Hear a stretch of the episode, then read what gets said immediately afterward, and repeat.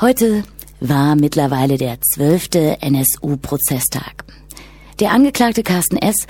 wurde von allen Seiten vernommen. Und unser Kollege Erich war als Lora Pressevertreter anwesend. Erich, dann erzähl doch mal, was Sie ihn alles gefragt haben. Ja, zuerst vielleicht noch allgemein was zum Prozess. Es ist mittlerweile so, dass das Zuschauerinteresse so gering ist, dass es keine Schlange mehr gibt vor dem Gerichtsgebäude. Man kommt also auch in der Früh oder auch mittags äh, oder nachmittags problemlos auf die Zuschauertribüne. Man muss also nicht Schlange stehen. Es sind auch nicht mehr diese Schlangen von akkreditierten Pressevertretern vor dem Gericht zu finden. Also man kann debattieren, ob das jetzt äh, Absicht vom Richter war, dieses überbordende Interesse am Anfang vom Prozess runterzuschrauben. Es ist auf jeden Fall so, dass das, dass das Interesse also nicht nur wegen dem heißen Wetter, sondern ich glaube auch inhaltlich äh, jetzt so weit abgekühlt ist, dass sich nur noch so die professionellen Pressevertreter damit wirklich ernsthaft befassen und auf der Zuschauertribüne nur noch, ja, ich würde sagen, so am Nachmittag noch die Hälfte besetzt war. Im Gegensatz zum Anfang vom Prozess war auch die ganze Nymphenburger Straße vom Stigelmeierplatz bis, bis zum Gerichtsgebäude vollgepflastert am Anfang mit einem Übertragungswagen nach dem nächsten. Auch das ist jetzt total zurückgegangen. Also noch zwei einzelne Übertragungswegen vom Bayerischen Rundfunk habe ich gezählt heute. Ansonsten die Parkbuchten weitgehend leer. Also auch die Presse verliert langsam das Interesse? Ja, zumindestens äh, keine, keine äh, ja, wie soll man sagen, so richtige Aufmärsche von Kamerateams mhm. vorm Gericht und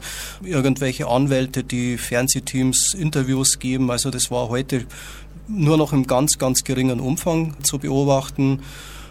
Gut, aber man kann es auch positiv sehen. Also der Prozess nimmt seinen Lauf. Auf das hat der Richter wahrscheinlich auch abgesehen. Also dass er so seinen normalen Prozess ohne so äh, überbordendes äh, Interesse wie am Anfang durchziehen kann. Ich glaube, das ist seine Absicht und es ist ihm auch, wenn es so war, jedenfalls ganz gut gelungen. Mhm. Um was ging es heute? Also wie schon gesagt, der, der Carsten S. wurde heute vernommen. Und zwar waren heute die Anwälte der Nebenklage dran. Das ist jetzt mittlerweile schon glaube der achte Prozesstag, wo der Carsten S. Auskunft geben muss. Und thematisch ging es also um alles Mögliche. Es hat irgendwie keinen roten Faden gegeben. Er ist halt alles Mögliche gefragt worden, weil jeder Anwalt sich halt so ein paar Punkte rausgeschrieben hat, so im Laufe der Zeit, wo er noch Unklarheiten gesehen hat. Und äh, manchmal war es auch so, dass der Richter einschreiten musste, weil ja, das Gefühl aufkam, dass die Frage schon dreimal gestellt und dreimal beantwortet ist. Und jetzt muss sich der fünfte Anwalt auch noch damit profilieren, die gleiche Frage nur mit anderen Worten zu stellen. Also das war häufig der Fall. Und demgemäß waren auch diese Fragen der Nebenklägeranwälte ganz, ganz unterschiedlich. Also vielleicht zur Übersicht mal, wer, wer sind diese Nebenklägeranwälte? Also man denkt natürlich erst einmal an die Vertreter die Angehörige der Mordopfer mhm. vertreten. Aber es gibt auch noch weitere, an die man erst in der zweiten Reihe denkt. Also da gab es erst einmal dieses Nagelbombenattentat in der Kolbstraße in Köln. Da waren relativ viele Nebenvertreter da, die da Fragen hatten, eben zu Bindungen mit Köln und mit der Neonazi-Szene in Köln.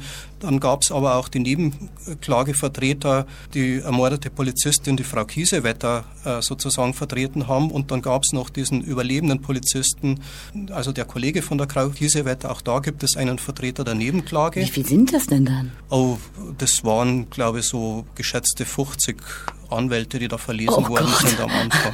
Und die haben alle Sachen gefragt. Die haben alle, die, also es hat sich nicht jeder zu Wort mhm. gemeldet, aber sehr viele und manche äh, sehr, sehr lange und sehr profiliert. Und ja, also wie gesagt, es ging sehr viel um Musik, also weil das war einer der entscheidenden Punkte, wo der Carsten S. eben am Anfang geschildert hat, dass er über äh, Musik äh, eingestiegen ist und ging viel um welche ja, Musikgruppen, welche, welche, welche Musikgruppen, welche Verbindungen, welche Konzerte, mhm. wie die wie die stattfinden mhm. und und und. Ja, vielleicht ein wichtiger Satz noch. Also es gab irgendwann mal so eine Ruhe, also wo es mucksmäuschen still war im ganzen Saal.